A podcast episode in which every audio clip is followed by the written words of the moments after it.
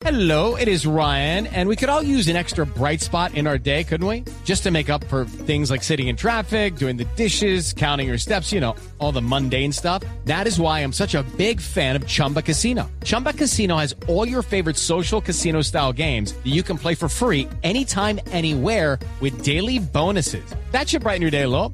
Actually, a lot. So sign up now at chumbacasino.com. That's chumbacasino.com. No purchase necessary. BGW. Void were prohibited by law. See terms and conditions. 18 plus.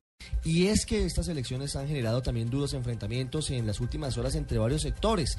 Las líderes del movimiento político Mira incluso se han acusado desde el terreno de lo religioso. Gloria Estela Díaz acusó a Alexandra Moreno Piraquive de venderle el alma al diablo. Diego Monroy.